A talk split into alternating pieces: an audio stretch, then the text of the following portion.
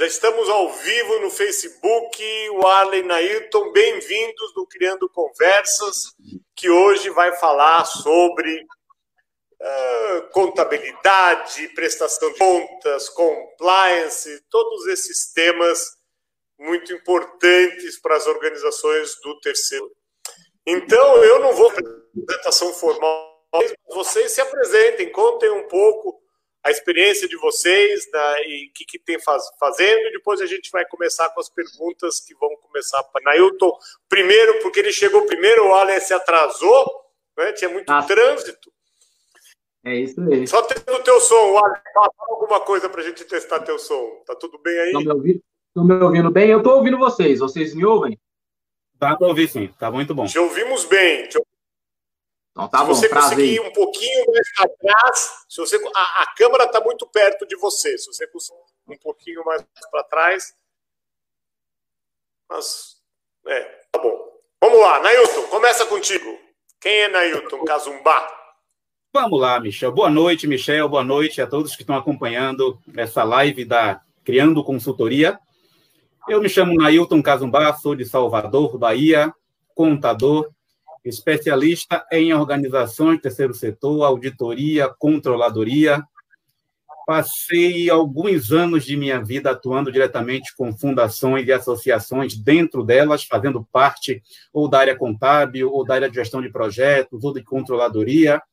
E há uns seis anos, nós passamos a trabalhar mais com consultoria, através de uma pessoa jurídica, ou seja, nós, vamos, nós hoje somos uma empresa que atua com assessoria contábil, consultoria e treinamento, sempre voltado para o terceiro setor, e também fazendo cursos, palestras, auditorias, somando já são 24 anos de atuação no terceiro setor.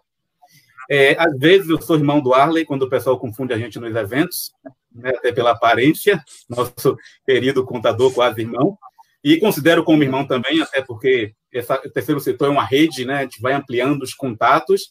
E, enfim, Michel me convidou para bater um papo sobre contabilidade e compliance e não tinha como recusar. Então, estou aqui para a gente bater esse papo hoje, muito interessante, com certeza. E, e, convidei ao vivo, né? Quer dizer, estávamos numa outra conversa, foi ao vivo e não tinha como recusar também. Pois é, duplamente recusável. Muito bem. O Allen, conta um pouco aí da sua experiência. Olá, então, mais uma vez, boa noite a todos. Desculpa pelo atraso. É, então, meu nome é o Arley, o Arley Dias. É, como já falado pelo Nailton aí, e pelo Michel, sou de Belo Horizonte, né, formação em área, na área contábil, tenho mestrado também na área de contabilidade. E temos atuado aí, né, há alguns anos já na, na área contábil e com auditoria, né, sou um sócio da RR Auditoria e Consultoria, que é uma empresa especializada na área de auditoria, é, focada no terceiro setor. Né? Então, além da atuação profissional como auditor e sócio da empresa, eu também atuo como palestrante, como professor de curso de graduação, pós-graduação, também voltado para a área contábil no terceiro setor. Então, a gente já tem se esbarrado aí bastante, né? O Nailton, como disse, já praticamente irmão em vários eventos.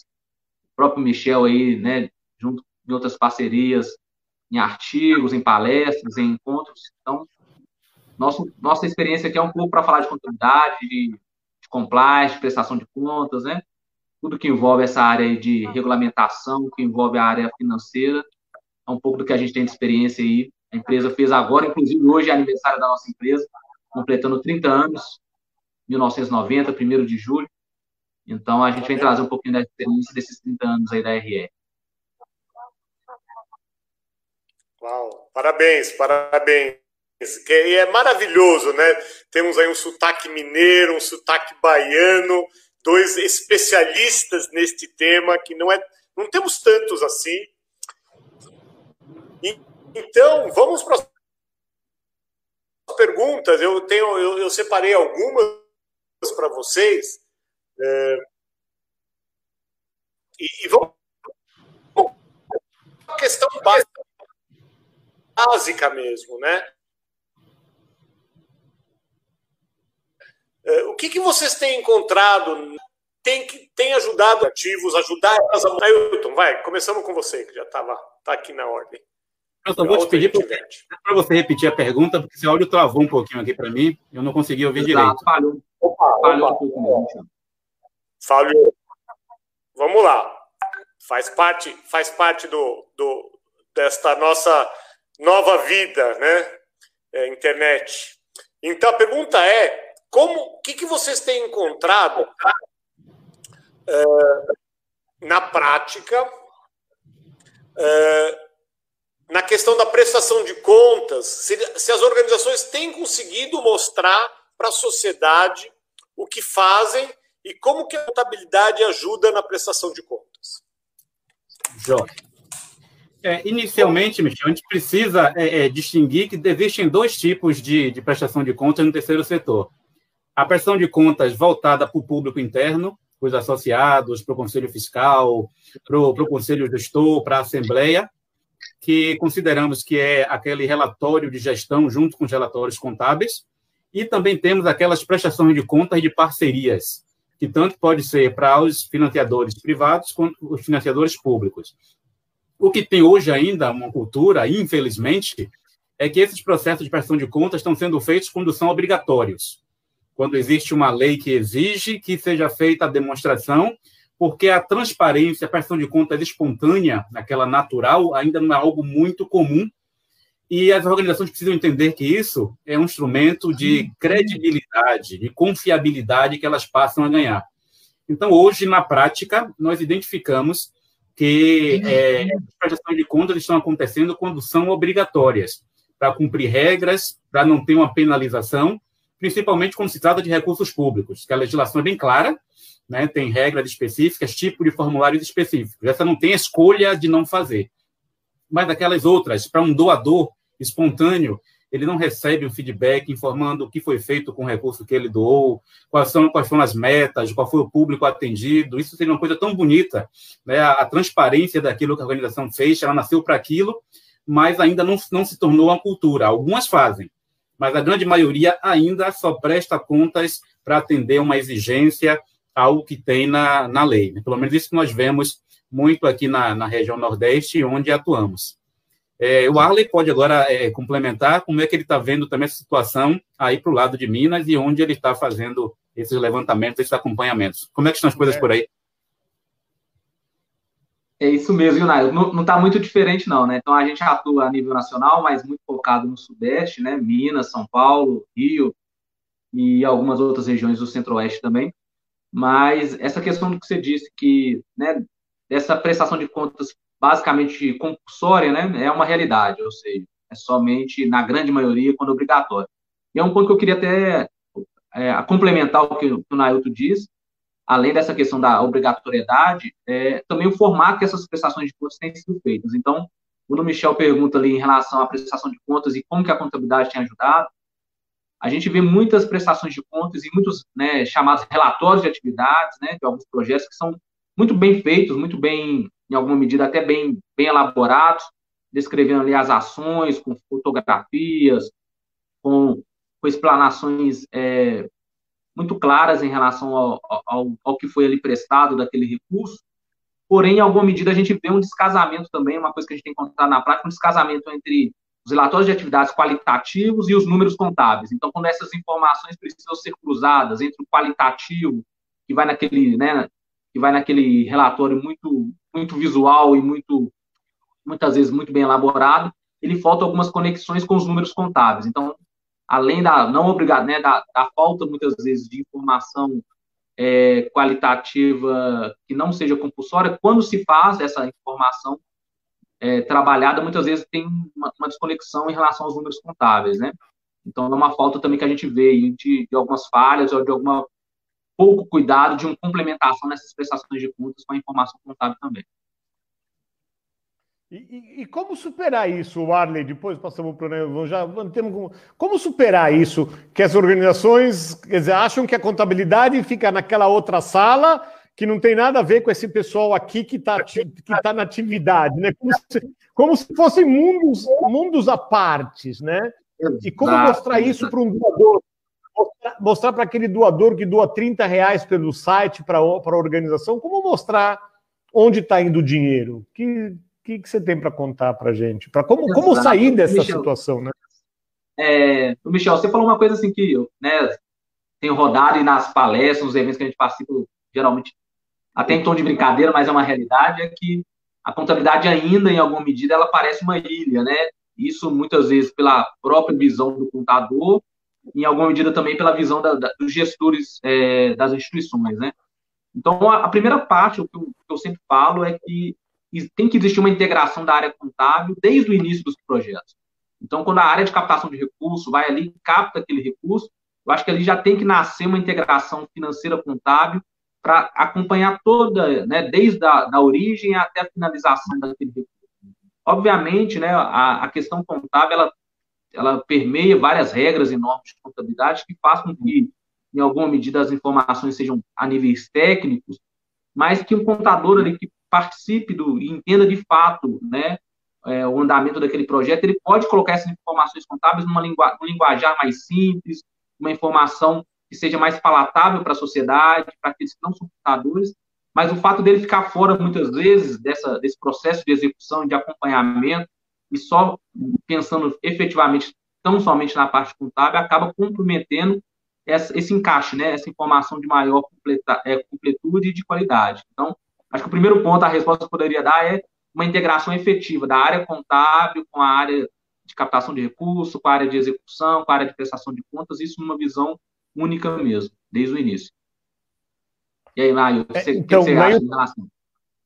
Ailton, você acha, vamos dizer, dá para a gente pegar, porque também é aquela coisa, ah, eu publiquei, coloquei o balanço no site, né? Mas isso também, as pessoas, as pessoas não sabem ler balanço, né? Então não adianta também, ah, eu sou transparente porque pus um balanço no site. Então, vocês têm conseguido, de alguma maneira, atuar para pegar os dados que estão no balanço, como o Ale falou, vamos dizer, e, e, e mostrar esses números de uma forma que todo mundo consiga entender? Você tem feito isso nas suas consultorias? Tem conseguido? Esse é o principal objetivo quando uma instituição é, pede uma consultoria, uma assessoria específica, porque ela quer algo mais do que o tradicional. A contabilidade tradicional realmente gera os, os, os demonstrativos simples, que são as demonstrações contábeis, que para quem não conhece, lê, relê e não vai entender nada, porque não há aquela correlação entre as atividades, as metas e os números. Então, o grande pecado das organizações é não ter o contador perto deles desde o início do processo. Elaboração de orçamentos, acompanhamento da execução e fazer esse casamento mesmo. Um, um, grande exemplo, tem instituições que demonstram nos seus relatórios que fez um trabalho belíssimo, que atendeu 500 pessoas e que tem 50 é, é, voluntários. Se essa informação não chegar para a contabilidade, a contabilidade vai dizer custo com pessoal zero. E o relatório está dizendo que tinha 50 pessoas atuando. Então, precisa mensurar isso, registrar na contabilidade um custo, mesmo que não, não houve esse pagamento dos voluntários, e ali vai ter a realidade financeira. Eu tive um custo com mão de obra, porém eu não paguei porque eles foram voluntários. E aí, como o Arley falou, vai ter o casamento da informação do relatório com o da contabilidade. Esse diálogo tem que ser diário, tem que ser o tempo todo. E qual é o grande pecado? Executa-se o projeto inteiro e no final junta a documentação e diz: agora eu vou mandar para o contador fazer o contador vai fazer com que tenha em mãos o que foi pago, aqueles relatórios, aí não há é, é, essa, essa junção de informações. Então, é preciso também que os contadores é, é, se adaptem ao que é o terceiro setor, não, é são números, são números que têm que demonstrar as metas, as, as ações, e os gestores também têm que entender o papel do contador.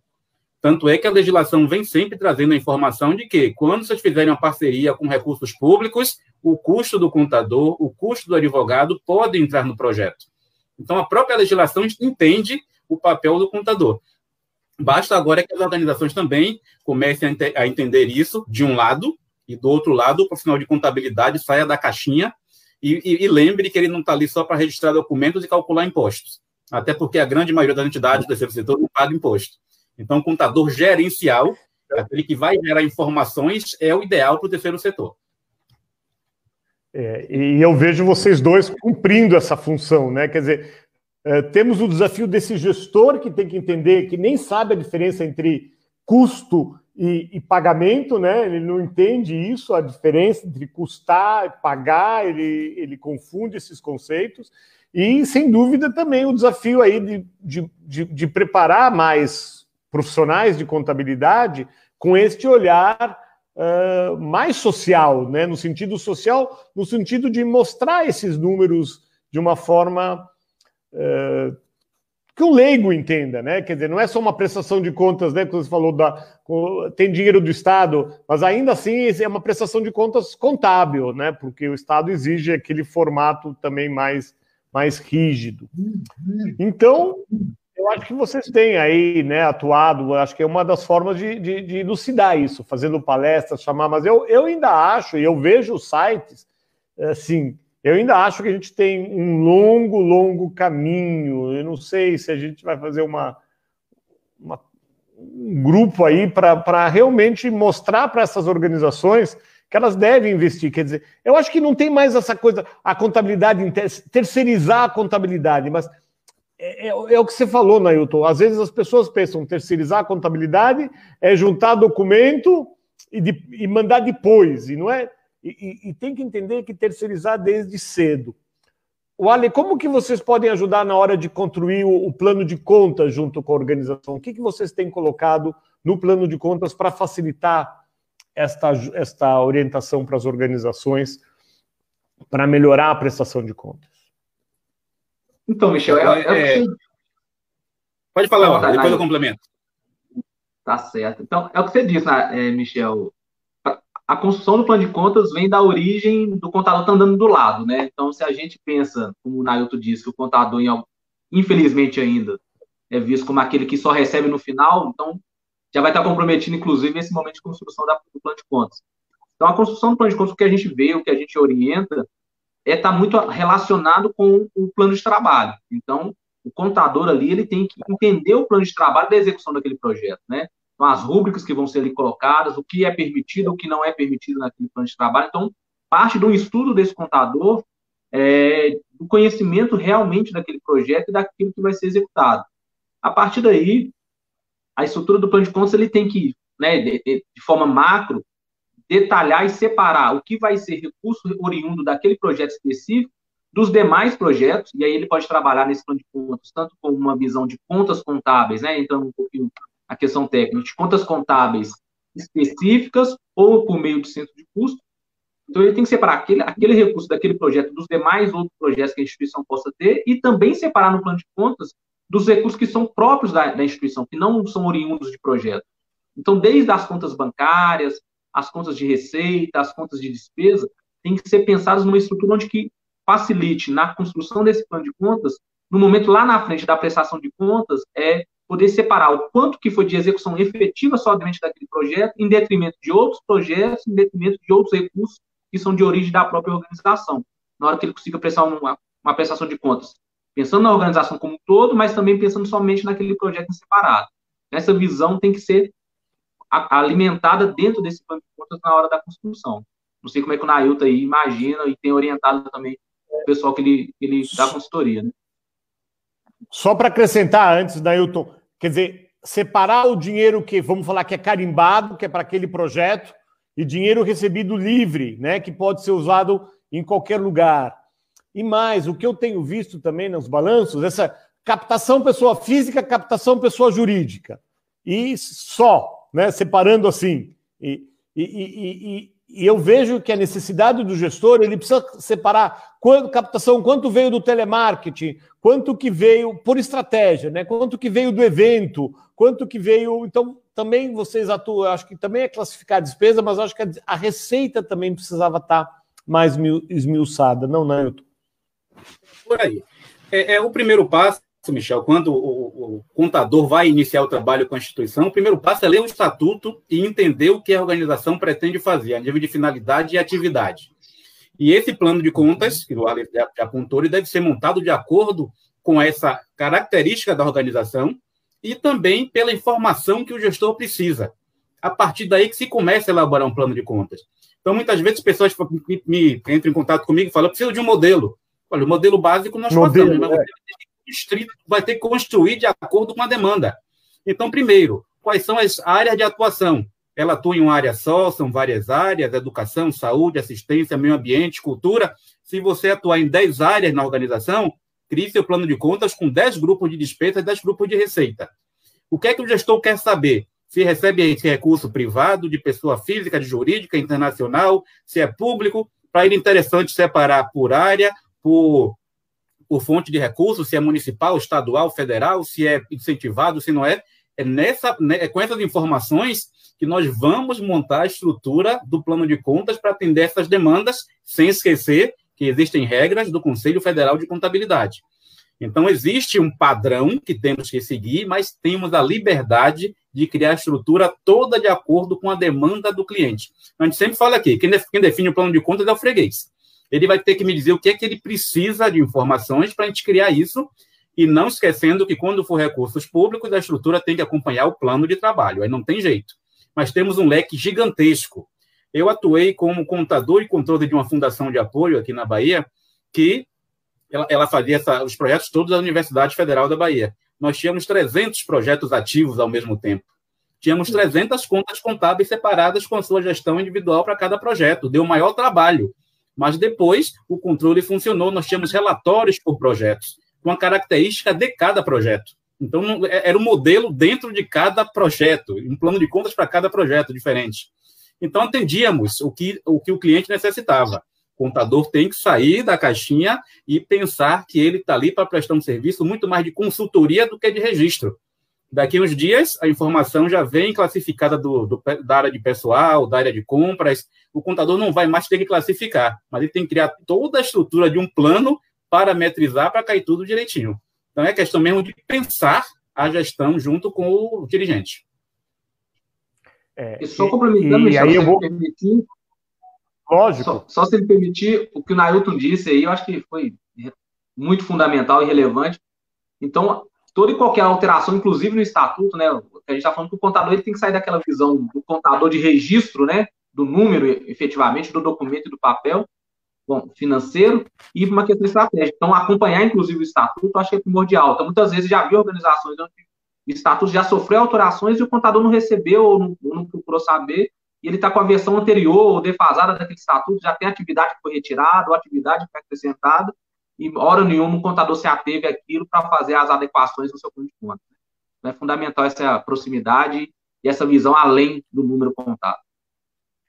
Legal. Já estão aparecendo perguntas aí do pessoal que está nos assistindo. Mandem mais. Eu vou começar com uma, depois eu vou fazendo as outras na sequência. Manda para o Arley. O Arley vai responder tudo hoje. Não, os dois. Alguns são provocações, alguns não são nem perguntas. Um é uma provocação, realmente tem, tem pouco contador especializado. Por outro lado, eu já, já adianto, e eu, eu sei da dificuldade de vocês, às vezes vocês mandam né, uma proposta que envolve toda, não só a prestação, não só a contabilidade básica, que é entregar o balanço, que é o que eles querem, mas mostrar mas essa toda consultoria, assessoria, de mostrar, de preparar, obviamente que isso custa mais caro do que um contador que vai fazer, entre aspas, só o balanço. Né? Então, também eu, eu vejo que tem um desafio das organizações saberem remunerar o contador, mas vocês acham que tem espaço para mais contadores especializados? O que, que a gente está fazendo para aumentar esse número de especialistas? À vontade grande, o grande defeito hoje nas academias, nas universidades, é tratar ainda o curso de ciências contábeis como um curso preparatório para contadores apurar lucro e gerar guia de recolhimento e integra, entregar declarações no último minuto do prazo, porque a alegria do contador hoje é entregar o, as guias das declarações no prazo. E no terceiro setor é totalmente diferente. Tem a parte social, a parte sensível. Então, estamos vendo que, devagarzinho, estamos é, já identificando algumas, alguns cursos de contábeis que têm a carteira de terceiro setor. Então, tem que haver uma já preparação. Hoje, a grande maioria dos contadores que atuam na área é porque eles se interessaram e correram atrás de se capacitar. Eu consegui fazer um curso de especialização, uma pós-graduação em contabilidade terceiro setor. Mas isso é bem raro. Os contadores saem querendo fazer gestão tributária, é, auditoria, para passar em concurso. Então, assim, dentro dos, de cada 40 formandos de contabilidade, talvez um tenha interesse no terceiro setor. E aí, primeiro, começa a esbarrar na, no, no feedback financeiro, porque as organizações têm essa dificuldade financeira para fazer os pagamentos. Então, aí muita gente desiste no meio do caminho. Então, vai afunilando, vai diminuindo essa condição. Eu não sei a condição do Arley. Eu hoje vivo somente do terceiro setor. Eu só atuo com contabilidade voltada para o terceiro setor. mas a maioria dos profissionais atua na área comercial e também atua no terceiro setor. Mas é muita exigência de atualização, de legislação, então tem que ser um especialista na área para poder ter essa, esse feedback. Eu hoje sobrevivo, não sei os demais contadores estão conseguindo viver só do terceiro setor. A demanda está aí, né? O Alex, você dá aula, quando você dá aula na universidade, é especializada em terceiro setor ou você dá aula de contabilidade, entre aspas, normal? Então, é, é bem do que é bem o que o Nailton falou, Michel. Hoje, a, né, as, as cadeiras de, de, contabilidade, de modo geral, eu já passei em algumas universidades e faculdades, ainda tem pouca cadeira voltada para o terceiro setor. Então, hoje tem algumas, algumas universidades que colocaram alguma uma disciplina ou outra optativa normalmente, nem é obrigatória na, na maioria dos casos. Então, eu geralmente eu dou a, a essas disciplinas de contabilidade no terceiro setor, contabilidade social e ambiental também, que não, não se aplica tão somente ao terceiro setor, é um pouco mais abrangente, mas ainda é bem incipiente. Então, eu dou aula de contabilidade é, geral, podemos falar, mas também as, as, cadeiras específicas de terceiro setor eu que leciono.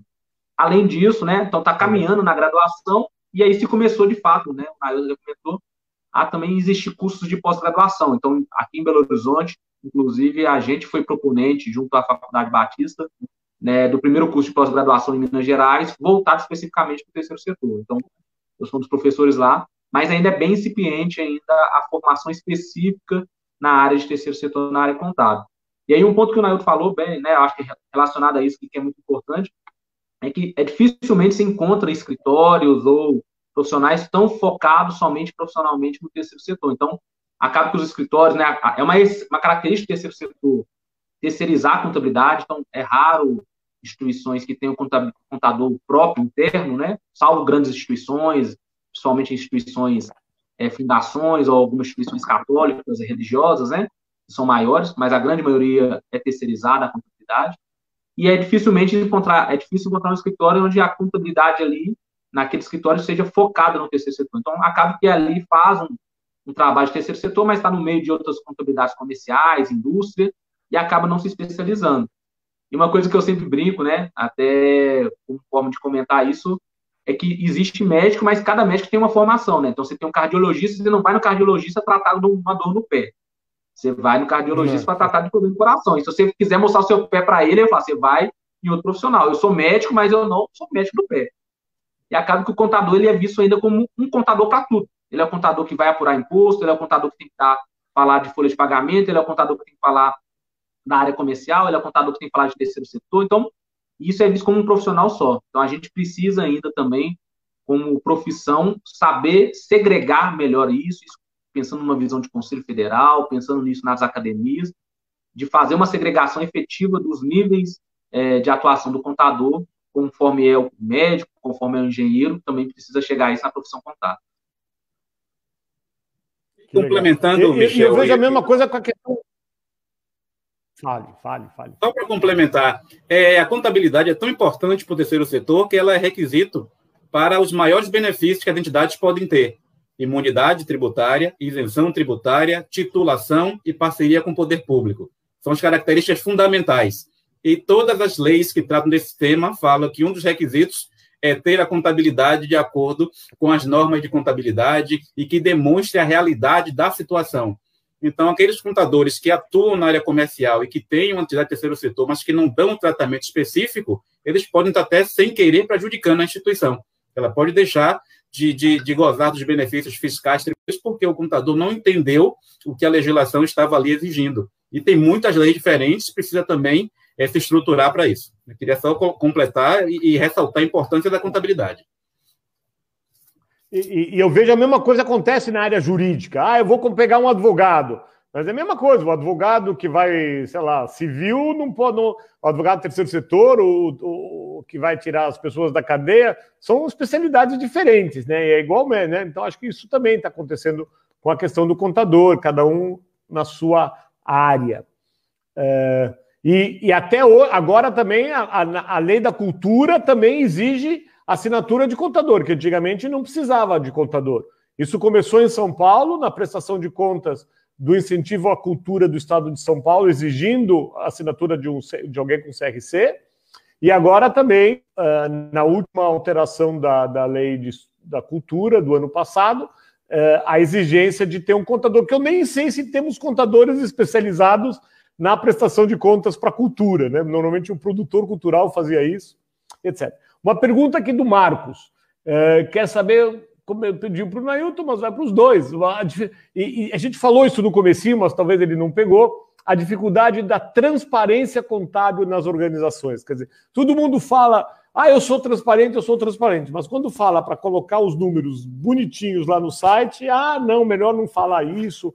Então, o Marcos pergunta como o Dailton entende a dificuldade da transparência contábil das organizações. É questão cultural mesmo. Né? A partir do momento que os gestores passarem a entender que quanto mais transparente ele for, mais ele terá chance de captar doadores, de manter os doadores existentes, isso aí muda mas é também um trabalho conjunto, né? repetindo o que eu já falei aqui, que o contador também precisa entender que se ele pegar o balanço patrimonial, a demonstração do resultado e simplesmente colocar lá no site da instituição, não vai ser nem um pouquinho atrativo. Então, temos as obrigações, as demonstrações contábeis obrigatórias para cumprir as regras contábeis, mas por que não criar outros tipos de relatórios mais convidativos? E aí, Michel, a gente já volta para aquela outra questão. Será que o contador pelo nível de, de, de, entendimento, pelo valor que ele fechou de contrato, ele ainda vai fazer esse algo mais de montar esse relatório específico, detalhado. Então, tem que haver muito diálogo. Então, a transparência é um dos princípios da governança, é o que vai ali comprovar que a instituição está cumprindo seu papel social, que ela é digna de receber doações, aportes, financiamentos, mas simplesmente colocar uma demonstração contábil lá no site, que só quem entende é quem é contador, não vai adiantar muito.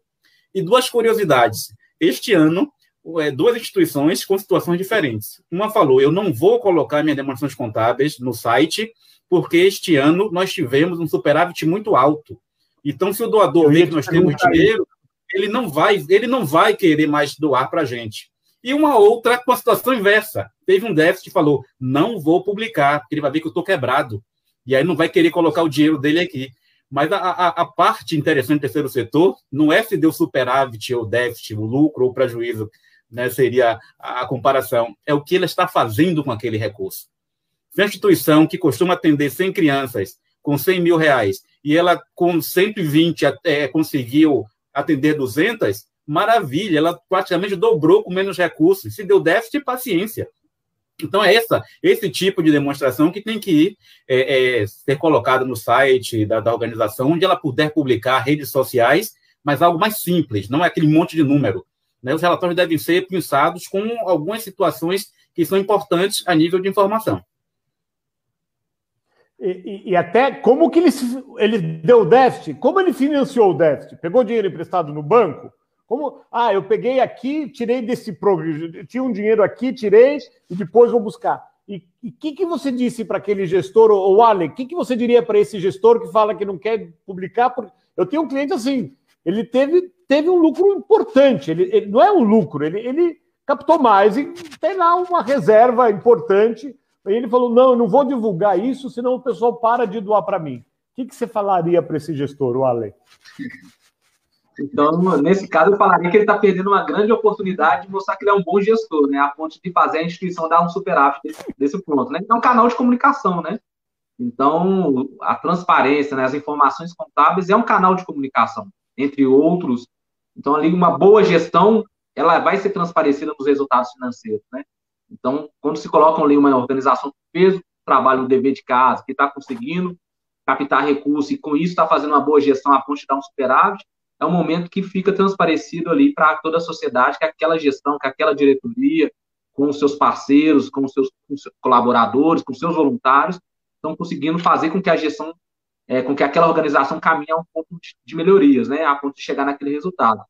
E aí, é isso que eu falaria para ele, complementando o que o Nailton disse antes, só a título também de exemplo, dois exemplos rápidos. É, eu, como professor, participei como orientador de uma pesquisa feita há um tempo atrás, é, quando o Nailton fala de, de, de, demonstrações obrigatórias, que são aquelas, aquele tanto de documento, aqueles balanços tradicionais, que é o mínimo no, normalmente requerido, né? Obviamente que deveria ter muito mais informação de forma mais clara, mais, mais bem trabalhada, mas aquele mínimo deveria estar publicado nos sites.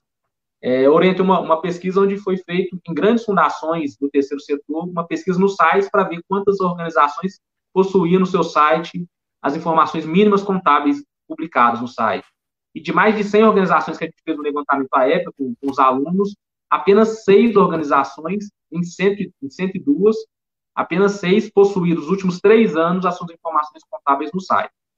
E aí a gente está falando de grandes organizações, fundações onde tem gestão de recursos de milhões, de 100, milho, de 100 milhões, de 50 milhões ao ano. Então, se isso tá, acontece em grandes organizações, imagina a gente fazer essa mesma pesquisa para pequenas organizações, né? Então, esse é um ponto que mostra que ainda falta caminhar nessa cultura de maior transparência por parte das organizações, mesmo aquelas que têm capacidade né, financeira, técnica, para fazer uma transparência ainda mais robusta. E um segundo exemplo de uma organização aqui em Minas, menor, é, depois que ela começou a fazer o trabalho de transparência, mudou o layout do site, começou a, de fato, divulgar, entre outras informações, informações financeiras no site, balanço, auditoria, ela falou que nos últimos dois anos ela aumentou a captação de recursos dela em mais de 50%, e muito em função da melhoria da transparência das informações. E ela foi uma das que ganhou o último prêmio aí da, da, é, das melhores ONGs para se, se doar, das 100 melhores, ganhou no ano passado, em função disso também. A transparência também aumenta a captação de recursos.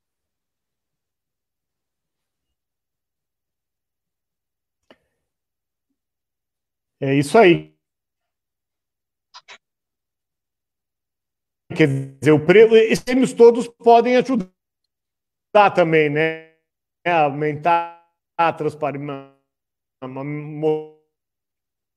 mostrar para esses gestores, precisa mostrar. Mais uma organizações pequenas, quase que nem tem caixa, podem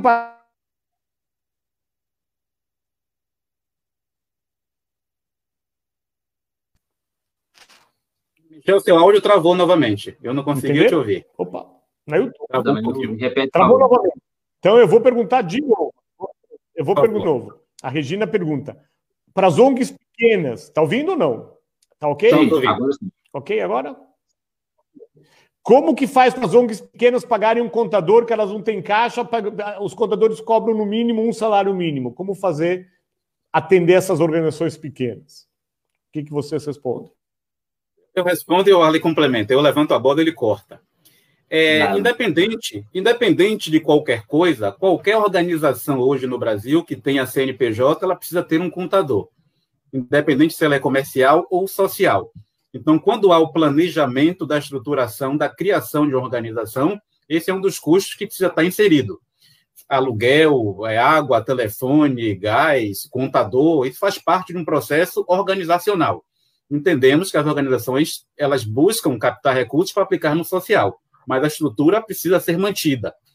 E, é, até por determinação do próprio Conselho de Contabilidade, os contratos de prestação de serviço contábil não deve, ser, deve, não deve ter valor inferior a um salário mínimo. Então, é por isso que boa parte dos contadores partem daí. Mas isso é para fazer a contabilidade tradicional, contabilidade fiscal. Tem situações ainda que entra folha de pagamento, que o custo é maior.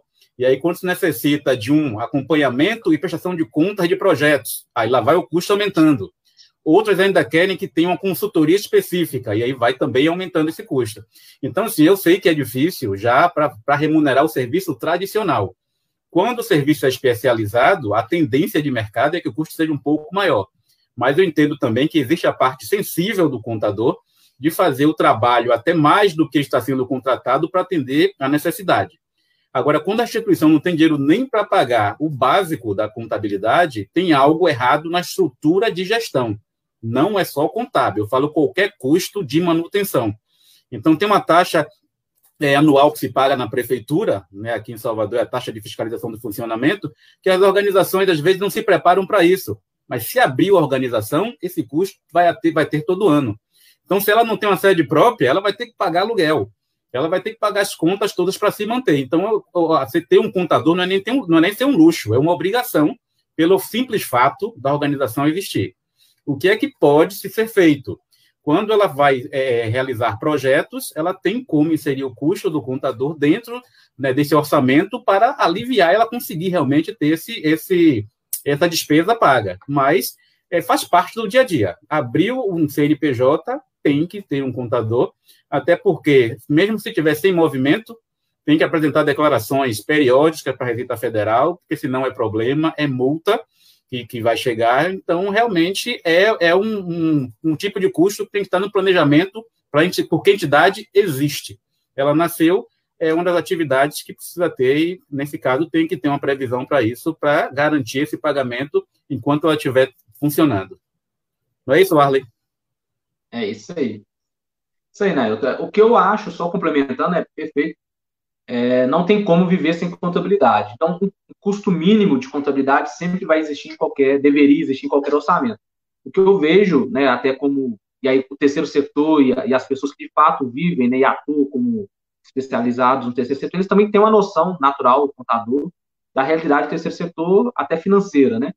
Então, o que eu vejo em alguns casos é um mínimo ali onde o contador coloca como uma necessidade para as obrigações básicas, né, normais do trabalho, mas também uma possibilidade de fazer um escalonamento desses honorários do, a partir do momento que a instituição ela vai mudando de patamar.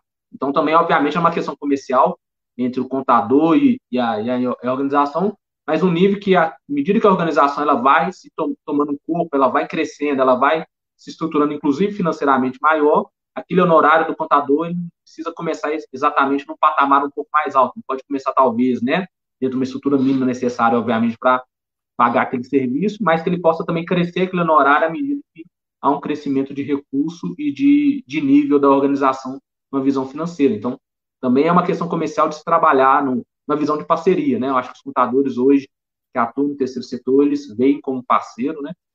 E eles também têm feito, de alguma forma, uma tentativa de equilibrar essa necessidade de caixa que as organizações terceiro setor têm, mas também com a necessidade de um trabalho profissional e de qualidade é, para um, um, profissional da área contábil especializado. Né? Então, isso também eu acho que, que é possível fazer esse, esse meio termo, né? tem, tem se tentado algo, algo nesse nível. Né? Essa é a estrutura ideal, realmente, né? a nível de precificação de serviços. Se a organização começou agora, ela não tem movimento, ainda está no, no seu período inicial, a atividade contábil é bem mais reduzida, é possível, sim, ter um valor menor, e quando ela tiver mais é, é, atividades financeiras, mais projetos, aí sim, esse custo do trabalho deve ir acompanhando. É por isso que deve haver muito diálogo e uma aproximação grande entre a organização e o contador. Da mesma forma que o contador não pode é, identificar que, que a entidade do terceiro setor é mais um cliente apenas, porque é diferente a, a, relação, o gestor também precisa sentar com o contador e discutir todo esse processo. Então, quanto mais próximo, melhor. Não precisa ter o contador interno, ele pode ser externo. É, e hoje em dia temos ferramentas como essa que estamos usando aqui agora, que não precisa estar lá sentado um do lado do outro, mas tem que haver o diálogo quase que permanente para que haja realmente essa interação para o melhor da instituição. Michel está de volta. Esse. Voltei, caí, mas não me machuquei, não me machuquei. Não vou precisar fazer fisioterapia. Mas vamos continuar aqui. Temos mais 15 minutos e a gente não falou nada de compliance ainda. Eu queria que vocês falassem um pouquinho. Temos perguntas aqui, eu vou segurar de dois amigos, mas como que vocês explicam para os leigos o que, que é compliance? Esse nome até em inglês, não sei por que, que a gente usa esse nome, se é que tem um nome melhor em português. Temos, temos, temos é, uma definição que é bem mais tranquila. A, a, a palavra compliance assusta, principalmente para o terceiro setor. O, o verbo é, to, o verbo to comply não tem tradução, não tem, não tem tradução literal no Brasil. Né? O que é que significa essa questão de ter compliance? É agir com integridade, é agir com conformidade. E a conformidade é um tripé. Primeiro tem a conformidade ética, tem a conformidade moral e a conformidade legal. E, Michel, com certeza você não não quando você quando dirige você usa cinto de segurança, mas você usa porque você acha certo porque sua família acha certo ou porque você pode ser multado? Eu já usava antes da lei obrigar, porque eu, quando eu, eu, morei fora e lá a gente tinha esse hábito de usar, né? É um hábito e para salvar minha vida, estou salvando a vida dos meus familiares. Perfeito. Então você Mas... entende que aquilo é correto e faz por uma, por uma questão espontânea. Mesmo assim, os seus uhum. amigos e familiares também vão achar correto, e se você não usar, vai ter uma lei que vai te, te penalizar. O compliance é mais ou menos uhum. isso. É um conjunto de regras, de ferramentas, que faz com que as instituições tenham um comportamento ético e de acordo com a legislação. Ou seja, fazer com que todos dentro da organização ajam de acordo com a ética, fazendo a coisa que eles acham certo, fazendo tudo que a sociedade acha certo e fazendo tudo que a lei manda eles fazerem. Então, esse tripé de ética, moral e legalidade é o princípio do compliance.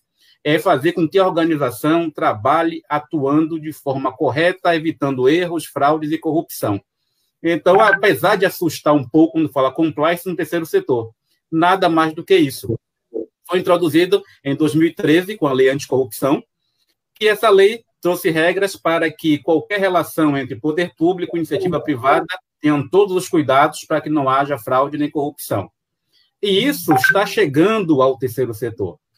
A, a legislação do Rio de Janeiro, a legislação do Distrito Federal, já tem lá uns artigos dizendo que quando a organização sem fins lucrativos, associações e fundações tiver algum relacionamento com o poder público, federal ou Rio de Janeiro, ela precisa ter um programa de integridade, um programa de compliance. É fazer com que a organização tenha regras, tenha normas específicas, tenha um código de conduta, que ela aplique corretamente a legislação, que ela tenha um canal de denúncias para que, se alguém verificar algo errado, possa, de uma forma protegida, com segurança, denunciar. Precisa fortalecer seus controles internos, precisa avaliar os riscos. Uma organização pode receber uma doação de 50 mil reais em dinheiro? Pode, mas ela não deve avaliar os riscos disso, porque alguém está trazendo 50 mil em espécie para a organização, porque ele não fez esse depósito, por que ele não quer ser identificado. Então, até, até para receber dinheiro, tem riscos. Tem um ponto do compliance chamado de due diligence, que é verificar o parceiro, verificar o histórico com quem você está se relacionando. É legal receber uma emenda parlamentar de um deputado que está sendo investigado por corrupção, o dinheiro é bem-vindo, mas esse meu relacionamento com esse político é bom para a imagem institucional? Então, tenho que ver quem são meus parceiros, tenho que ver riscos, minhas normas, minhas políticas. Isso é um programa de compliance que dá mais credibilidade, dá mais visibilidade, e a lei diz que tem que ser feito também. Então, é o caminho que vai chegar para as organizações quem tiver isso e demonstrar eu tenho um programa de compliance, é um diferencial a nível de captação de recursos. Então, é algo que chegou e vamos nos preparando que vai invadir o terceiro setor também. Então, o Allen, é, pelo que eu entendi do Nailton, temos que ter um documento, um regulamento especificando tudo isso. Não adianta só falar, eu sigo as leis do Brasil. Tem que ter um regulamento específico. Nos teus clientes, você tem encontrar alguns, eles têm feito esse regulamento? E vou juntar mais uma pergunta junto, Wallace, se você encontra esses regulamentos, e aí de pergunta se é função do contador também cuidar das certificações das organizações. Perfeito. A explanação da Ailton foi, foi, bem abrangente, bem e, e, tocou em todos os pontos necessários, e, e, é o que, o que ele falou e que você agora fez a pergunta. A visão ainda, né, no, brasileira é muito ligada à questão tão somente legal, mas a, o compliance é muito mais abrangente, né? Então, ele visa uma visa é uma questão moral, uma questão ética, além da própria questão legal. Então, as questões relacionadas às próprias ações da, da organização internamente, mesmo que vai além da questão legal, então, um procedimento, por exemplo, de compras e contratação. Então, se ela, qual que é a regra que ela estabelece que ela contrata uma pessoa? Qual que é o processo seletivo que vai ser determinado? ela aceita ou não aceita trabalhar parentes, ela vai fazer um processo seletivo divulgado de forma, de forma pública para receber esses currículos, como é que ela faz a seleção dos seus fornecedores. Então, são questões que vão além da própria lei, mas que ela coloca como regra interna e que ali os colaboradores, os, os diretores e todos ali daquela organização devem seguir aquela norma. Então, aqui é só um exemplo, então não chega a ser um documento específico, é um conjunto de documentos, é um conjunto de regulamentos, de políticas, de procedimentos que a organização determina como uma visão de compliance, uma visão de conformidade que ela entende que ela precisa seguir para estar conforme, não só a legislação, mas conforme a visão social, a visão moral, e que a partir daquele documento, daquele conjunto que é o programa de compliance, ela estabelece aquelas regras e que todos devem se nortear por ela. Então, o que precisa é criar esse arcabouço, né, de documentos, de políticas, de regras que devem ser seguidas, e aí sim se juntar isso como um programa de compliance. E a partir desse momento, quando se cria essa regra, cria esse arcabouço desse programa, precisa depois ter um monitoramento dele. Então, vem também uma figura muito agora que vai ser colocada em, em vista no terceiro setor especial, que é a visão, por exemplo, da auditoria interna. Então, como é que eu internamente estou vendo que eu estou cumprindo não só as regras externas, legais, a legislação, mas essas regras internas que eu determinei como, como a serem seguidas no meu programa de compliance? Quem vai verificar isso de tempo em tempo?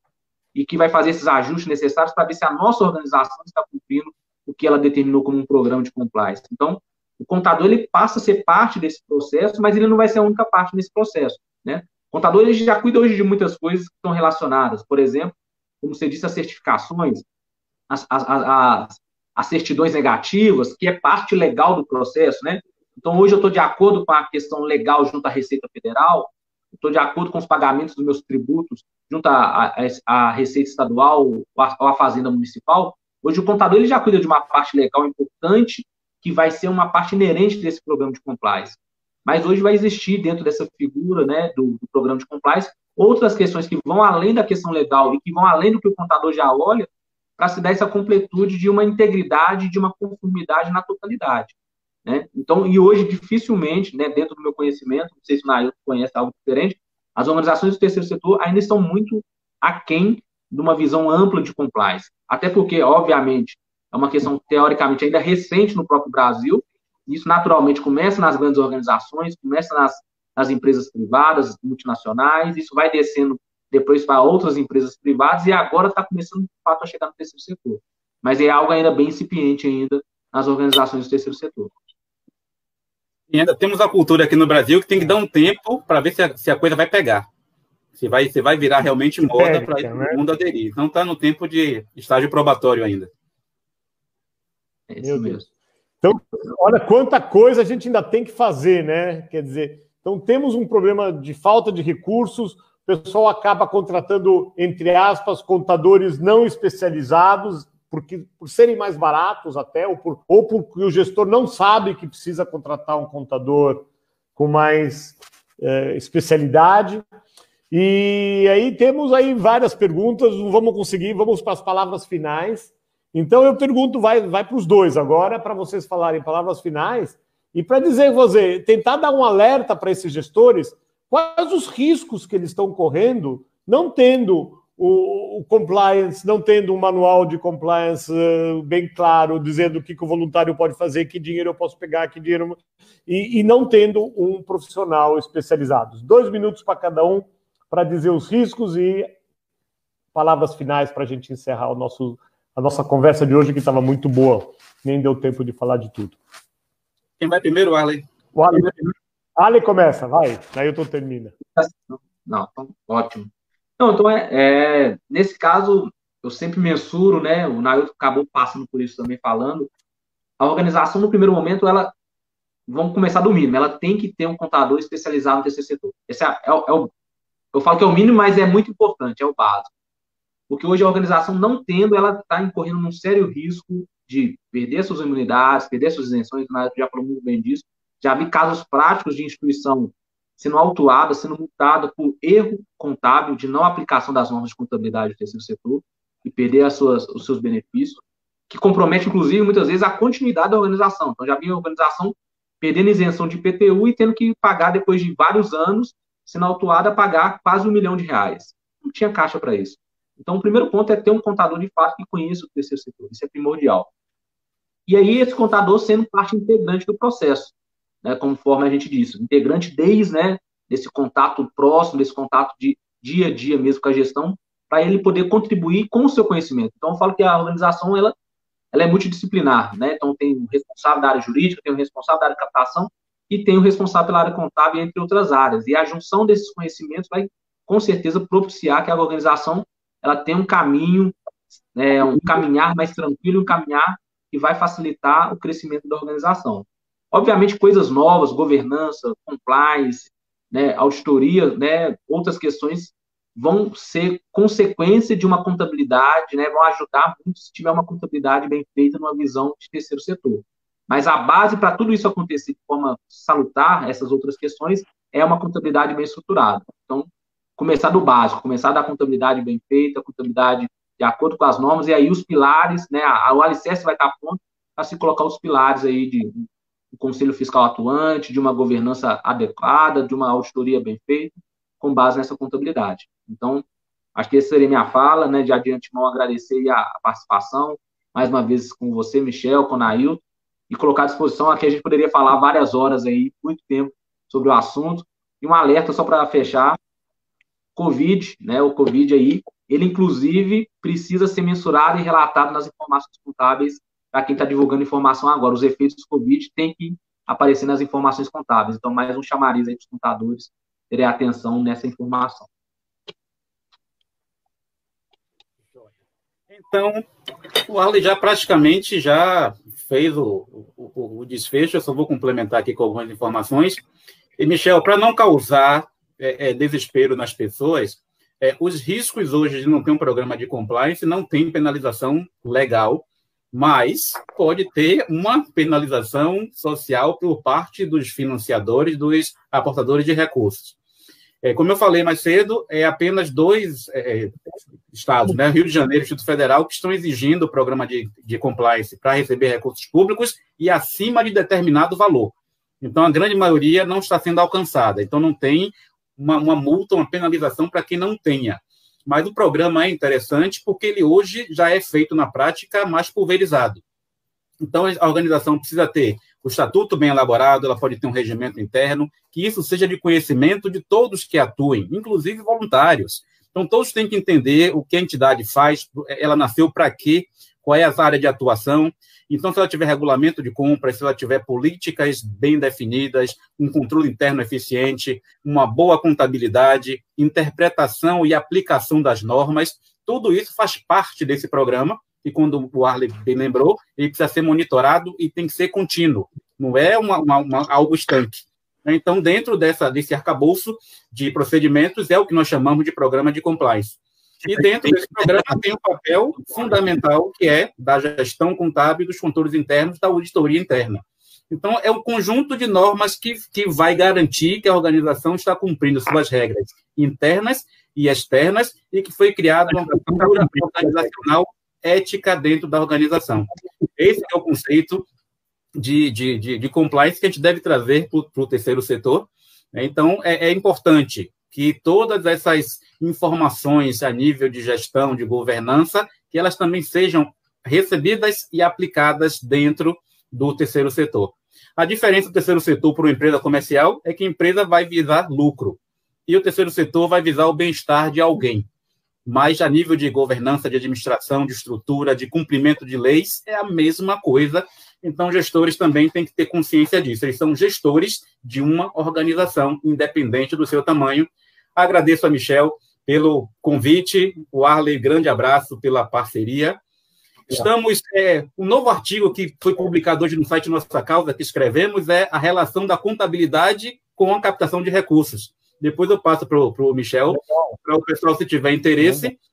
E quem tiver interesse também, vá procurar se capacitar mais no terceiro setor. Temos várias organizações que fazem cursos, que têm artigos. Então, nós temos que, é, é que aumentar o nosso grau de informações para poder atuar de uma forma melhor. Então, deixo um grande abraço para todos. Obrigado, Nailton. Obrigado, Wally. Uh, manda o artigo, vamos colocar também no site da BCR, que eu acho que tem tudo a ver, né? Captação, contabilidade. O, o Marcos pergunta se compliance pode ser comparado ao manual de qualidade. Pelo que eu conheço, é assim, acho que é alguma coisa parecida, mas é mais, né? Tem governança, tem mais do que só dados de um manual de qualidade, mas um manual de procedimentos, né? E, sem dúvida, e, e, e Nailton falou sim do voluntariado, de valorar o voluntariado também, né, pela hora, para mostrar na contabilidade de que aquilo né, teve, não teve nenhum funcionário, mas fez, atendeu 200 crianças, às vezes, né, atendeu 200 crianças com voluntariado. Então a gente deu uma, assim, uma pincelada, o pessoal está dizendo, pô, tem mais coisa, precisamos falar mais, podia, mas eu acho que o pessoal depois não vai mais de uma hora. Temos mais de 22 pessoas agora vendo, alguns vão ver depois. Então, de novo, só agradecer a dedicação dos dois, o conhecimento que os dois têm, e conheço os dois e a grandeza como eles se dispõem né, a passar os conhecimentos que eles têm. Eu acho que isso, tanto o Nailton quanto o Ale tem isso e fazem palestras e, e realmente tentam mostrar para as organizações que é, um, é, é assim, eles falam tudo que tem que fazer, mas alguém tem que fazer, quer dizer, aí tem que ser um cara especializado. E, e, e as organizações vão ter que se sensibilizar, não precisa contratar nem Nailton, nem, nem, nem, nem o Ale, mas contratar alguém que tenha essa, essa expertise. Eu acho que essa é a, a dica aí para os nossos amigos que estão nos ouvindo. Gente, valeu, obrigado, até mais. Tchau. Até semana que vem, com Mar... Danilo, Danilo Tício falando de marketing de causa semana que vem. Aí sim. Tchau. And broadcast.